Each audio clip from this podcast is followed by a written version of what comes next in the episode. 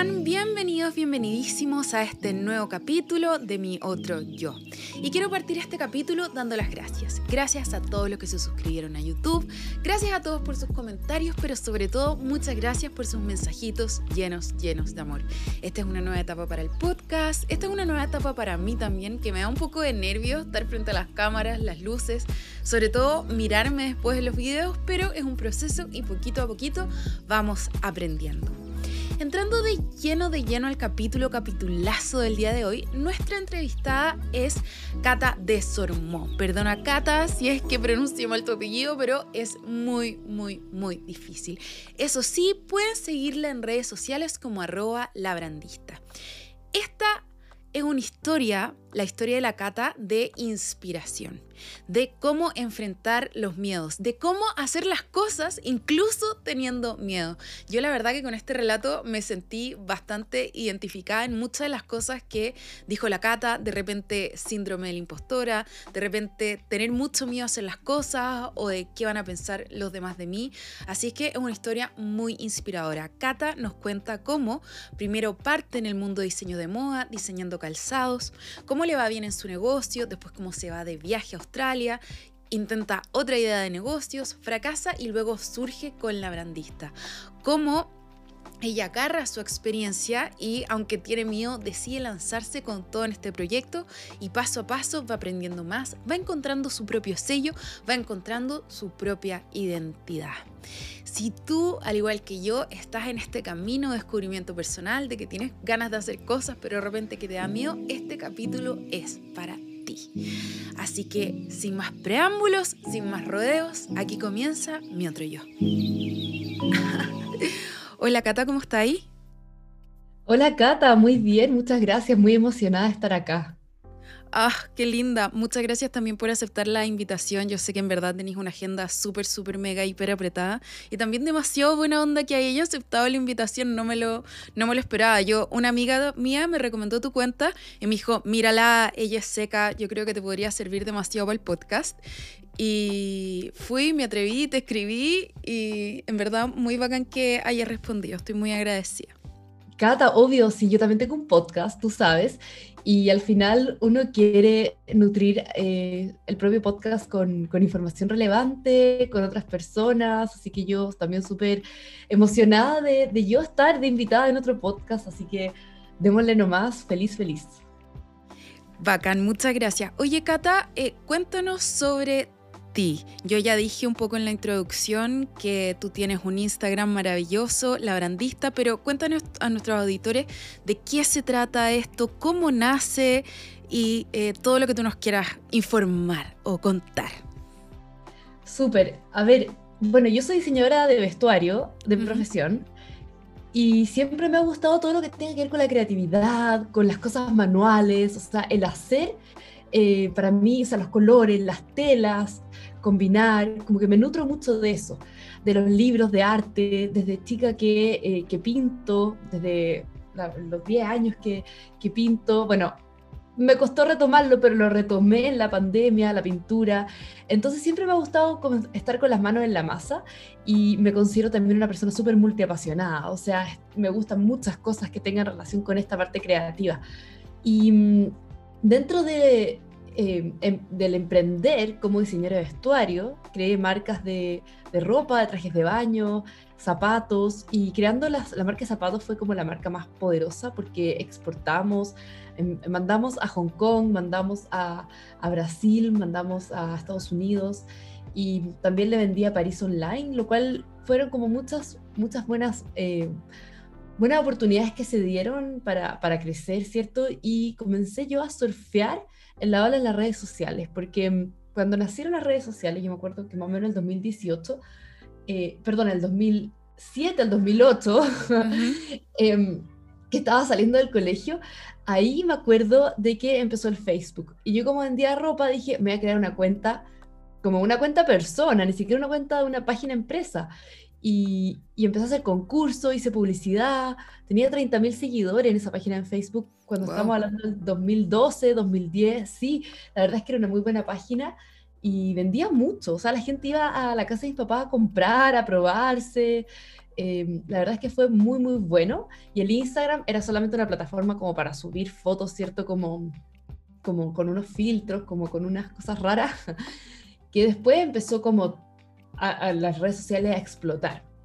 ¿Y qué pasó? ¿Por qué llegué a la brandista? En el fondo, nos fuimos con mi marido, en ese entonces era mi pololo, eh, nos fuimos a Australia de Working Holiday y, eso fue una experiencia hermosa, o sea, mucha gente me cuestionó el por qué estaba dejando el tema de los zapatos, pero mm, tener un producto, sobre todo calzado, es un producto bien, bien difícil, porque la manufactura en Chile está cada día más, más pobre, lamentablemente, por todas las importaciones de China, ¿cierto?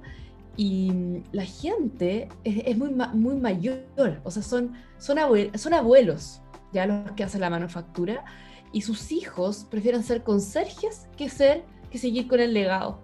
Entonces empiezan a como que se empieza a perder esta tradición y la calidad no era como me hubiera gustado a mí. Había muchos problemas de postventa, que eso es muy normal, pero también el tener muchas tallas, el tener stock, eso como que me, colapsó. La verdad es que con mi marido los dos estábamos en ese momento, queríamos hacer un cambio. ¿Qué año fue esto? Esto fue el 2016. Sí, sí, porque en 2017 nos fuimos a, nos fuimos, estuvimos en Australia. Y ahí aproveché de estudiar, trabajar, viajamos harto y volví con una idea de, y que acá está el, el fracaso, ¿ya? una idea de, de, de, calzado sustentable. Porque me gustan mucho las innovaciones, las, las, cosas nuevas que se crean y descubrí el famoso cuero de piña, que es de hoja de la piña, y dije, yo lo necesito para hacer zapatos. El tema es que ahí me fue pésimo porque si bien vendimos, y le vendimos a tiendas también, eh, era un producto como demasiado innovador y había mucha, para la gente acá que no entendía muy bien cuál era el producto, y había mucha gente también, o sea, perdón, eh, y también la aduana era algo que yo no, no, no sabía, de, no sabía importar. Entonces mis costos se dispararon, fue un tremendo aprendizaje ese, de, de cómo ver oye, me quiero traer algo de, China o de la India o de Europa y resulta que llegas para acá y tienes que pagar como 500 dólares adicionales. Entonces todo el negocio se fue al disparate por temas financieros finalmente, eh, que no es mi fuerte. Y desde ahí dije como, tengo que eh, reinventarme, tengo que reinventarme. Tengo este hoyo negro financiero, lo sentía como un fracaso súper, súper fuerte, pero dije, a ver, ¿qué sé hacer? Y justo amigas mías emprendedoras me empezaron a decir, oye Cata, ¿cómo lo hiciste para lograr esto? Qué lindo tu Instagram con la marca de los zapatos que tuvimos este problema, que, vendíamos y tenía un Instagram muy lindo. ¿Cómo hiciste para tener ese Instagram lindo? Y el desarrollo de marca y entender em, cómo funciona el e-commerce, cómo funciona esto y esto otro. Entonces ahí empecé a armar lo que es mi propia marca personal. Eh, que fue la brandista, pero con mucho miedo de el que dirán, con mucho miedo de, de lo voy a hacer bien o no, si todos los miedos e inseguridades, la zorrilla interior, como le llamo yo, estaba ahí. Y ahí nació la brandista y ya llevo ya tres años y medio así como full. Qué lindo tu historia. Me encanta que no nace como, ah, ok, tengo una idea, voy a hacerla, sino que es un camino de fracasos, que bueno, que tú le llamas fracasos, pero al final tus amigas admiraron todo esto que hiciste y para ellas no fue un fracaso, pero para ti sí. Y tú hablas de miedos y yo, eh, de una manera súper ingenua, y te pregunto súper honestamente, eh, yo siento que igual el diseño de vestuario está súper asociado, lo repito es desde, desde mi ignorancia, con el diseño propiamente tal. ¿Qué es lo que te daba miedo? ¿Te daba miedo fracasar de nuevo? ¿Te daba miedo que la gente pensara que no tuviste éxito y que por eso te estabas conformando con otra cosa? ¿Cuáles eran esos miedos?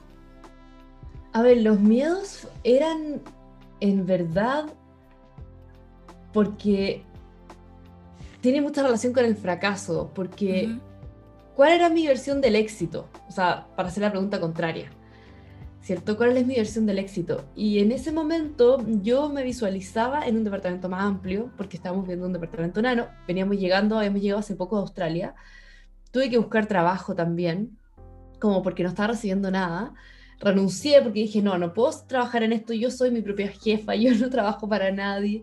Entonces dejé como un trabajo estable, digamos, de diseño de calzado para infantil. Em, dejé ese trabajo estable como para irme, tuve ocho meses en el, en el retail, digamos. Dije, no, yo tengo que dedicarle todo mi tiempo a esto. Entonces sí, habían como, como hartas expectativas también de que, de que el negocio fuera bien, que no lo fue. Y yo tenía, nos quedamos con este como hoyo económico como fuerte. Entonces, eh, si bien desde un lado fue, oye, acá hay mucho aprendizaje, acá la cata eh, no lo veo como un fracaso, sino que lo veo como una oportunidad para desarrollar esta marca personal, estaba ya como con ese hoyo económico que yo decía, esto tiene, ¿cómo lo hago resultar? ¿Cómo yo me posiciono? ¿Cómo yo me, me cambio del mundo de los zapatos a esto? Eh, un poco quién soy yo, y ahí viene como todas las dudas e inseguridades, como quién soy yo para enseñar de esto, para enseñar de marketing, por ejemplo, si no tengo ninguna especialidad. Y mm, yo creo que una de las cosas que más, entre que me afectó y que no, pero tengo un, a ver, era una especie de productor que yo contrataba para las sesiones de fotos, para las producciones eh, de los zapatos, de los zapatos, digamos, antes de irme a Australia. Ah, no, y después de irme a Australia también. Porque él conoce mucha gente, mucho celebrity, entonces eh, contratarlo a él como que igual te abre puertas. Y él me invitaba a muchos eventos, eh, inauguraciones de cosas, que el desayuno Clinique y la cosa Lancôme. Entonces eh, me, me, me, codeaba con gente cool. Y cuando él vio que yo me había cambiado como a la brandista, me miró así como, o sea, fue por Instagram, pero me dijo como, ¿qué es eso? Como me sentí como pisoteada y como con todos mis miedos afloraron después lo único que dije, lo voy a eliminar. La persona nunca me ha aportado bien, porque, me ha, aportado, porque yo estoy siempre tratando como de agradar, como de, de, de, caber dentro de este círculo que quizás ni siquiera es para mí. Como, de validarte. Sí, como que con él me sentía validada. ¡Qué heavy! Entonces cuando él me hizo, ¿qué es esto? Como obvio que me entraron todos los miedos, pero yo lo eliminé, dije, chao, o sea, chao con él. Y eso yo creo que fue como, como que el pum de, de démosle. Y al final cuando, no sé, sacaba asesoría y la gente ya me estaba pagando por mi tiempo, tú dices como, ah, en verdad tengo algo que enseñar, en verdad tengo mucho conocimiento que es muy rico para otras personas y que lo, lo valoran. Eso, eso, eso fue yo creo que la, como la superación del miedo. Qué increíble lo que cuentas. Yo también me puedo sentir identificada de alguna manera con ese miedo, como síndrome de la impostora quizás, como ¿qué hago yo haciendo esto que está tan fuera de mi área de expertise, que es nada que ver con lo que estoy haciendo? ¿Qué va a decir la gente? ¿Van a pensar como... Eh, incluso la propia gente puede pensar que soy una impostora, que estoy inventando en medio del camino lo que estoy tratando de vender. Eh, me siento muy identificada con eso y sí, eso es un miedo eh, que con todas las personas que he, hablado en el podcast es un miedo que uno se puede identificar como esa falta de creer que tú en verdad sí tienes las herramientas para poder hacer las cosas que, te estás proponiendo y encuentro muy lindo que eh, hayas tomado decisión, que de ese comentario que estaba tratando quizás de hundirte o de cuestionarte, tú hayas dicho no. Esto no, yo me voy a escuchar a mí misma y voy a seguir. Y bueno, entonces tuviste este comentario, tomaste la decisión de seguir adelante. ¿Cómo empieza a surgir la brandista? A ver, yo me acuerdo que iba en el auto y quería ponerle como, no quería mi nombre, ya para empezar, no quería usar mi nombre porque la marca de zapatos anterior, digamos, la no, no, es que no sea sustentable, porque a ver, ¿qué, qué sustentabilidad? Hecho a mano en Chile, em, con producto nacional, con muy larga duración, todavía, todavía hay, hay personas que tienen em, zapatos míos y me mandan fotos de la colección completa, y esa marca era Cata de Sormó. Entonces, eh, porque alguien me dijo, no, que tu nombre francés pega, tienes que usarlo, y yo en ese minuto, como diseñadora de vestuario, quiero ser diseñadora de vestidos de novia, quiero hacer esto, quiero hacer esto otro, quiero ir a Europa, etc. Entonces, obvio que tenía que usar mi nombre. Entonces, cuando tuve que decir, decidir, como voy a hacer una marca personal y voy a hacer un Instagram que esté, en el fondo voy a cambiar mi Instagram personal y va a ser mi marca personal, eh, Cata de Sormo no quería que fuera. Estaba en el auto y dije como que me gustaba como el brand, brandó, como Brown como de marca y mi apellido al final, y la brandista, no sé por qué. Eh, y claro, estaba fashionista, estaban esas cosas, quizás todo tenía en la cabeza, como que había hartas cosas escrita así y como que me empoderé de ese término y la verdad es que eh, ahí nació, fue un tema de, de, a ver, yo soy muy llevada a la acción, no sé si Cata algo me conoce, pero yo soy muy de accionar cagada de susto, perdón la expresión. Ah, sí, es que... accionar, sí, y como... Yo soy igual. Sí, cierto, porque creo que ahí están las oportunidades de, de, de, de, explorar y de equivocarse y de aprender con cosas simples. O sea, no estoy hablando, claro, de, pedirme un crédito y la verdad es que tener que seguir pagándolo y que el negocio esté en rojo, como con mi negocio, sino que estamos hablando de subir un post, estamos hablando de cambiarse de nombre, como que no son cosas de vida o muerte. Entonces me, me empoderé de ese término, hice una suerte de presentación, así como, hola, esta soy yo. Usé mi Instagram personal porque tenía muchas emprendedoras por el círculo que me había rodeado siempre, siempre he ido a cosas de emprendimiento. Entonces dije, acá tengo que empezar a, a buscar, a buscar cliente y este es el mejor, el mejor espacio. Y lo que fue muy clave, Cata, en ese momento fue el apoyo de mi marido, porque él no quería que yo me empleara en ese minuto cuando estaba así como, ¿qué hago? O un montón de veces que es como, voy a actualizar mi currículum porque el aprendista está recién despegando y la verdad es que necesito un sueldo, quiero un sueldo, quiero un sueldo, quiero armar familia y no voy a armar familia hasta que yo no tenga un sueldo, porque claramente, la, la, la. Entonces, eh, él como que me empujó a creer en mí eh, mucho, como no sé si todo el mundo tiene eh, esa, o una pareja o alguien de la familia, ahí estaba tu marido contigo apoyándote también, pero somos afortunadas porque eso yo creo que me ayudó a seguir dándole y seguir como luchando por, por, por yo ser mi propia jefa, por yo tener mis sueños, por yo tener, eh, por desarrollarme yo, que, que, es como lo que me, me apasiona a mí. Y otra persona fácilmente te puede decir, oye, ¿sabes qué? Busca un trabajo, oye, ¿sabes qué? ¿Para qué? Y que te haga dudar de eso, es como, ahí yo creo que es súper difícil, más difícil. Sí, de hecho, eh, es muy loco porque yo creo que es súper importante creer en uno mismo, pero ayuda mucho más si tenéis un cheerleader a tu lado que te diga, dale, tú puedes, yo creo en ti, si las cosas salen mal, voy a estar aquí, no pierdes nada con intentarlo. Creo que eso también es gran parte de por qué incluso hoy día estamos haciendo esto. Fue mi marido que me compró el micrófono y me dijo, ¿sabes qué? Lleváis seis meses hablando de esto, hazlo, ¿cachai? Eh, onda, si pasa algo malo, yo voy a estar aquí. Qué rico que tú también tuviste esa posibilidad. Y entonces ya tenías el nombre, ya tenías la garra, tenías el apoyo de tu marido. ¿Cómo empieza a subir post, a despegar, a contactar a la gente, a que este proyecto vaya creciendo? A ver, eh, yo creo que lo que me ayudó harto al principio fue que yo posteaba, no sé, dos veces al día, que es nada que ver a la cata de ahora, uh -huh. eh, y a generar hartos posts porque por este camino como de descifrar quién soy yo y quién voy a ser yo ahora, como quién es Cata de Surmó en el 2018, creo, eh, ahí dije como, o sea, tuve mucho tema de crecimiento personal, Uh -huh. Y mi marido se certificó como High Performance Coach. Es un coach de alto rendimiento eh, enfocado en el crecimiento personal, digamos, no, de, eh, no digamos rendimiento eh, deportivo, sino que rendimiento laboral, como el balance entre el trabajo y la vida familiar. Qué interesante. Entonces, sí, la verdad es que lo que hace es muy bonito. porque le, le, da calidad de vida a, a sus clientes al final, le devuelve la calidad de vida. Eh, entonces, gracias a él también me metí mucho al tema del desarrollo personal, crecimiento personal. Entonces empecé a crear posts para Instagram como muy de este tipo. Muy de este tipo como entre la zorrilla interior, como este síndrome del impostor, ¿cierto? Como, como ese tipo de contenido empecé a subir.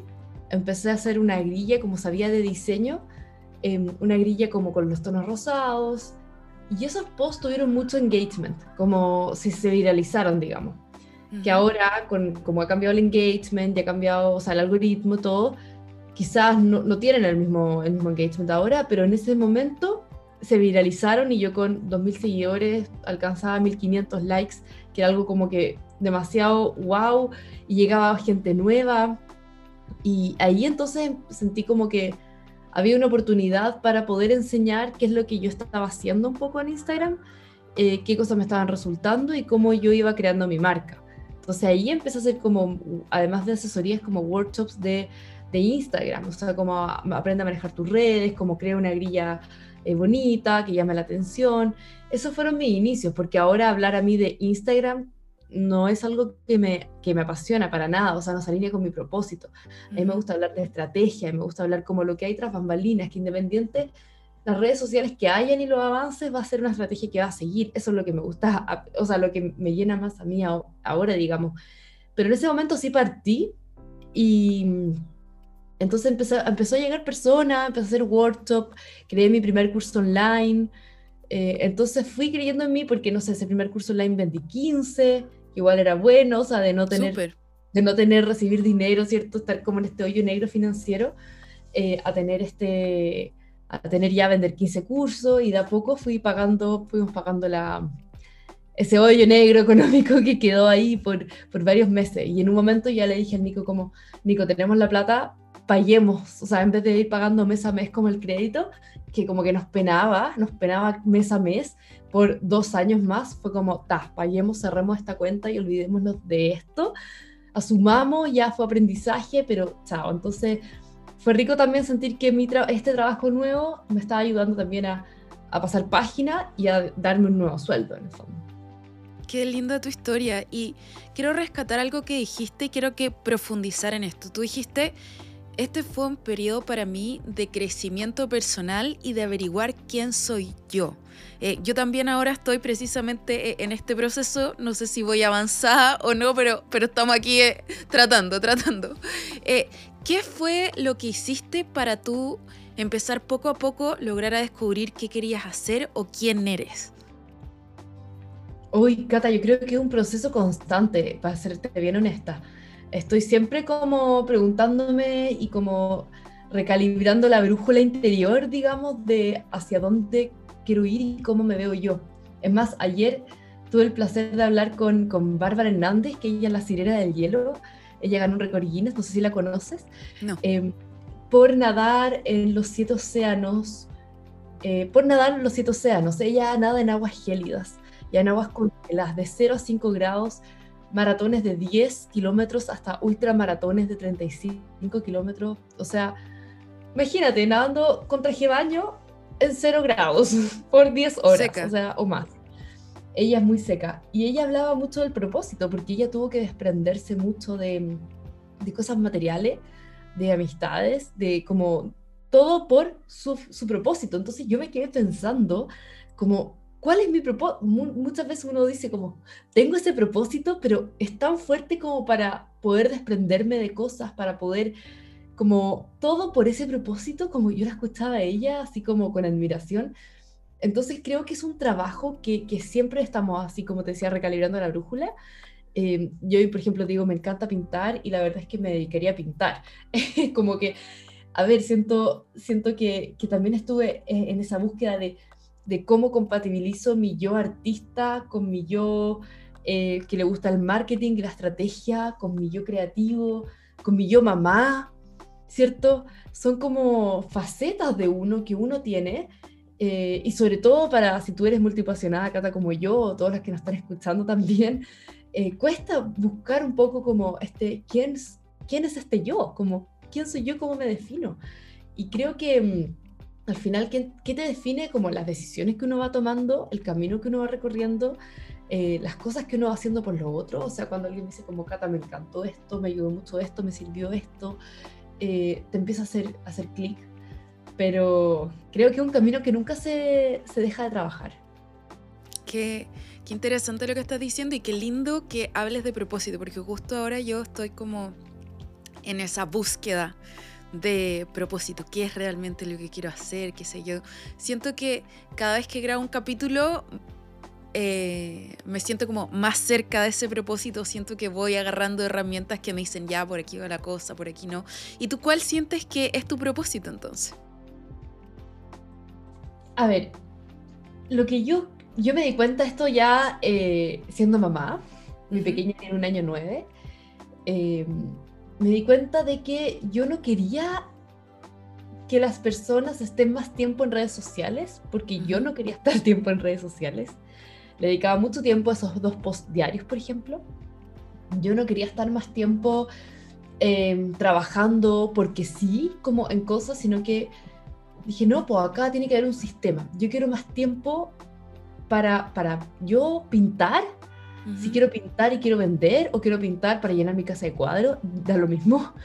Si yo quiero hacer deporte, si yo quiero estar con mi hija, eh, disfrutarla, sacarla al jardín, o sea, sacarla al patio. ella estuvo enferma recién dos semanas, muy enferma. Pude estar con ella sin culpa, como que todo eso me empezó como a, a, mover, como yo no quiero esto, sobre todo que había muchas cosas así como trabaja, eh, ¿cómo será? The four hour week, como trabaja cuatro horas a la semana, o trabaja de lunes a jueves.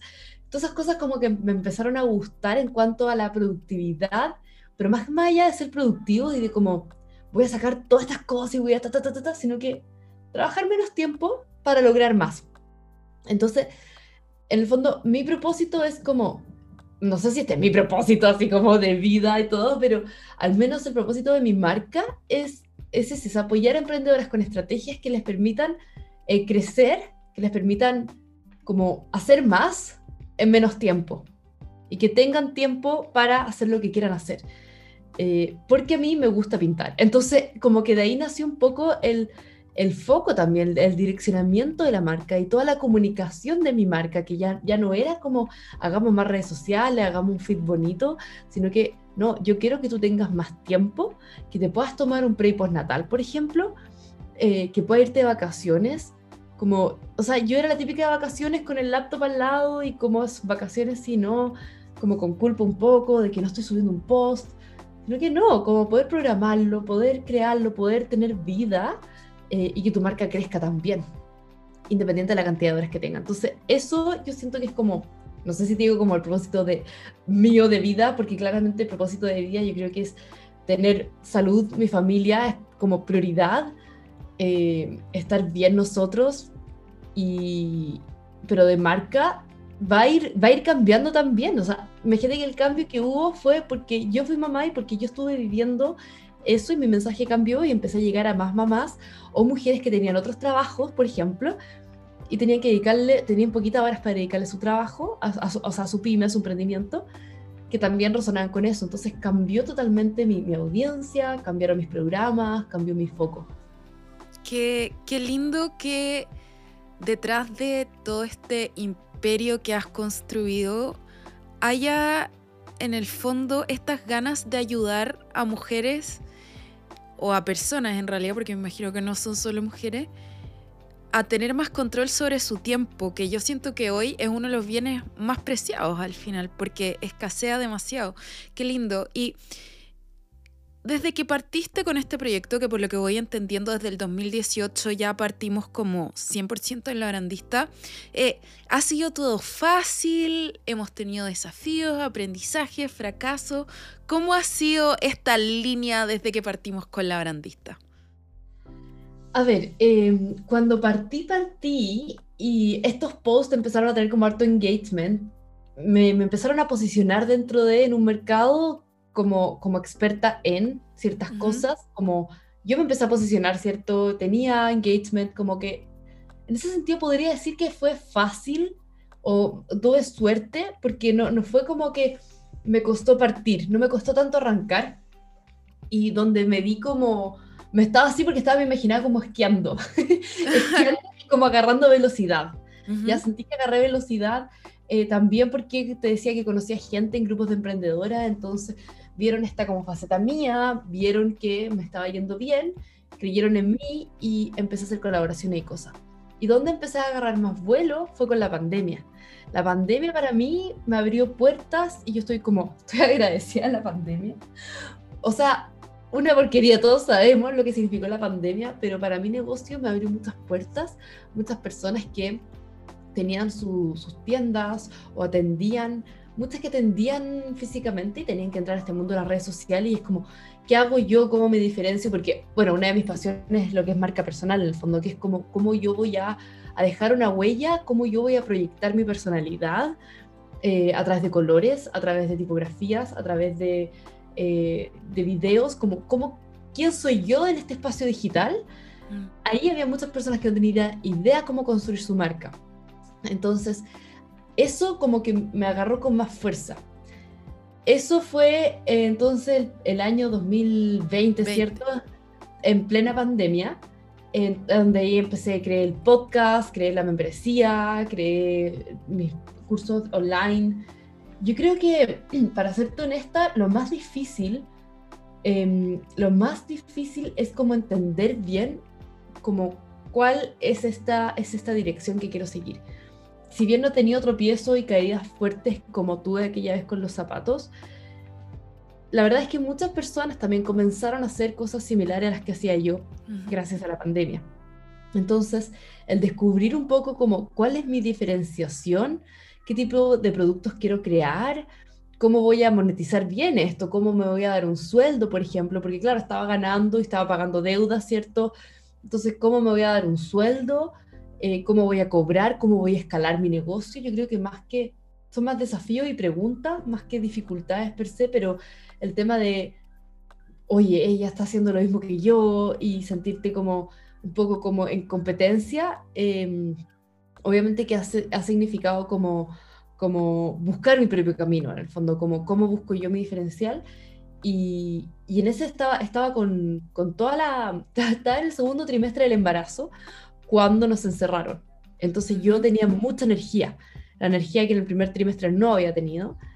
Justo ahí en pandemia, encerradas, no tenía niños, solamente en, mi guata, digamos, mucha energía ta, hacia adelante. Entonces yo creo que la AGUS fue, fue súper importante también para, para poder yo estar tranquila económicamente y tener una marca consolidada para cuando ella nazca, digamos.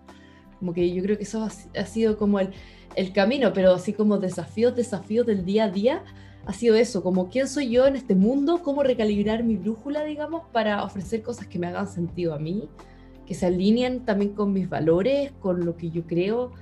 Eh, si no me gustan las redes sociales, tengo una, yo lo digo en todos lados, que tengo un, amor y odio con las redes sociales porque al final no siento que me, que me hagan bien, así como muchas veces veo cosas que no me gustan o me llenan de publicidad entonces, ¿cómo regular yo esto eh, y que sea, que sea como balanceado hacia lo que quiero proyectar como marca? Yo creo que eso es lo más difícil, como lograr ese, ese balance. Y hoy ya sabes quién eres tú como labrandista, porque tú dijiste estuve en un proceso de cifrar quién soy yo como labrandista. ¿Ya lo sabes? Lo tengo mucho más claro cuando, cuando dije, no, yo esto lo tengo que enfocar como en el tiempo en el tiempo que yo quiero entregar, digamos, en, crear estrategias, en darles como alivio, digamos, porque uno de mis programas más, más top, digamos, el 6 en 6, que es para crear contenido, pero estratégico y que te permita visualizar de acá seis meses más, crear tus posts y irte de vacaciones, si tú quieres.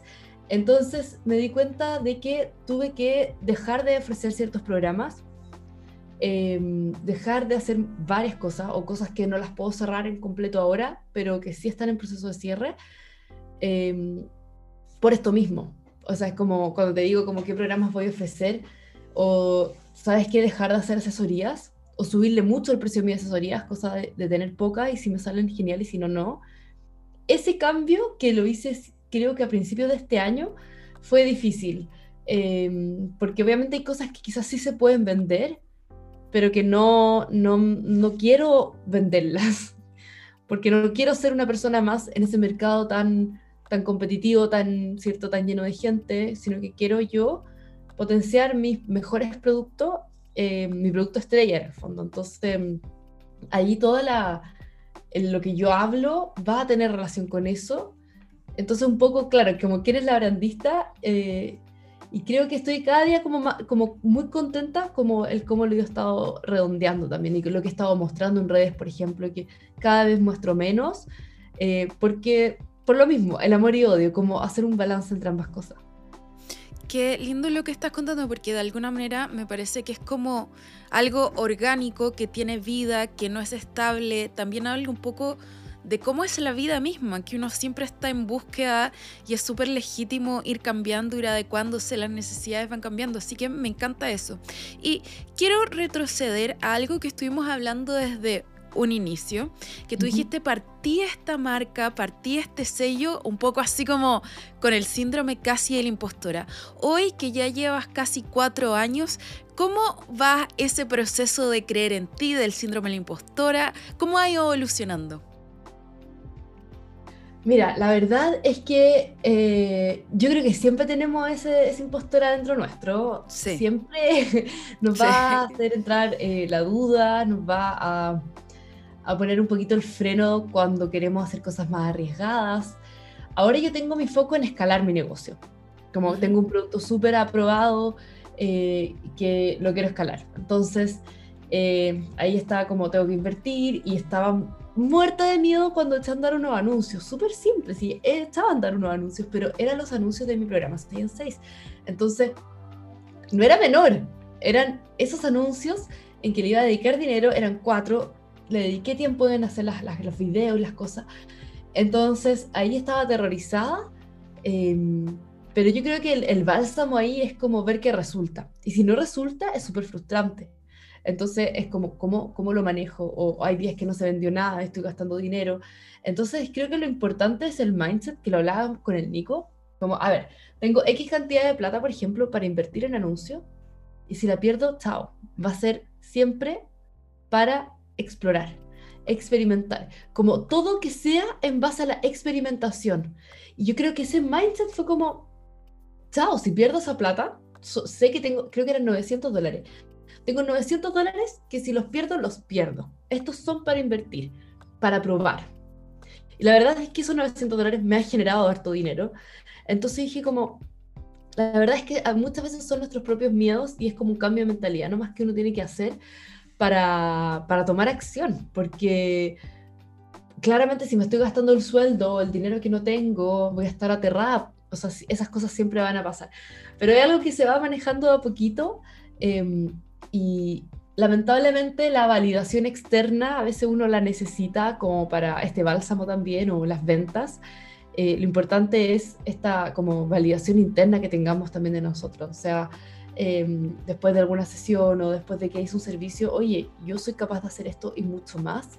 Así que no tengo límites. Como que hay que validarse internamente primero para, para estar bien y con confianza hacia afuera.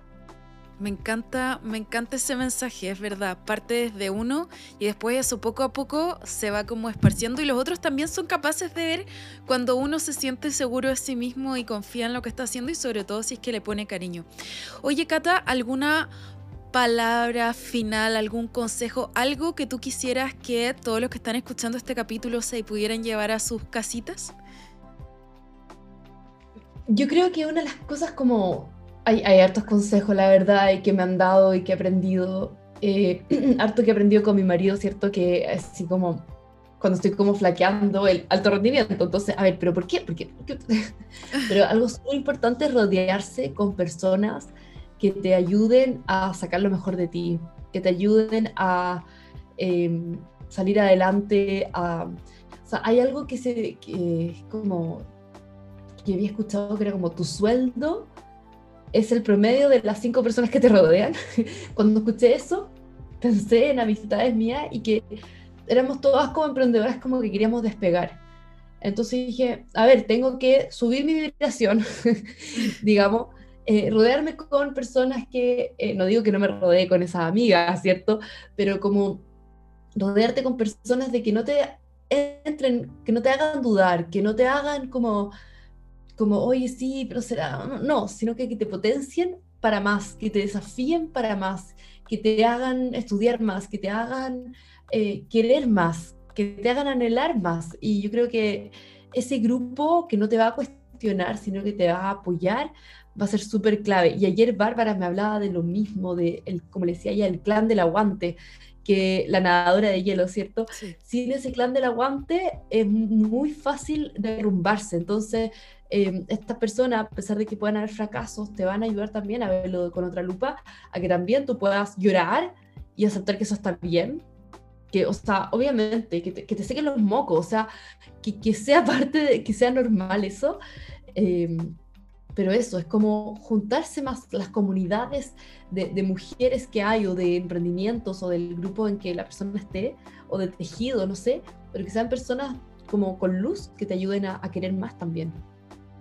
Qué lindo, me encanta. Y de hecho, uno de nuestros invitados, eh, Juan Pablo Fuentes, hablaba de eso, que él siempre se rodeaba con gente que fuera más que él, para él también cada vez ir desafiándose más, ir aprendiendo más, ir nutriéndose más. Y qué lindo también eso que digáis de gente que te seque los mocos, porque es súper como... Eh, es válido estar triste, es válido llorar, uno no puede esperar que frente a un fracaso en la vida sea como, ah, ya me sacudo la tierra y sigo adelante nomás. O sea, eso es súper ilógico, eso no pasa. O sea, uno llora, lo pasa mal, pero sí, tenéis que tener gente como que, ok, te saco los mocos, pero démosle, tú puedes, no porque fracasaste en esto, significa que todo tu día es un error, todavía tienes esas luces, así que me encanta, me encanta lo que estás diciendo. Oye, Cata, y para terminar la entrevista, vamos a pasar a una sección que se llama La Tripleta, que son un set de tres preguntas cortitas que a mí me gustan mucho porque hablan de valorar las pequeñas cosas en la vida. La primera de ellas es, Roble Tambores, ¿qué actividad cotidiana te hace particularmente feliz? Em, me encanta, mm, además de pintar, que es algo que no lo he hecho hace un par de semanas, pero me encanta como regalonear con mi hija ella es tan dulce que cuando regalonea conmigo me pone las, manos acá y pone su cabeza acá y me hace así, me llena el alma. Ay, me encanta, me encanta esa respuesta. y segunda pregunta preguntosa es, eh, ¿cuál es uno de los mayores placeres de la vida? Comer, me encanta comer. me gusta salir a comer eh, con mi marido, tomar una copita de vino, eh, más si es en otro país, que no he podido tener la, no he podido viajar este último tiempo que me encantaría, pero digo que comer en todas sus versiones, la verdad es que, ¿para qué mentirte? Ah, qué delicia. Y solamente para profundizar, ¿eres más dulce o salada? Soy dulcera. Ay, sí, yo también, qué terrible.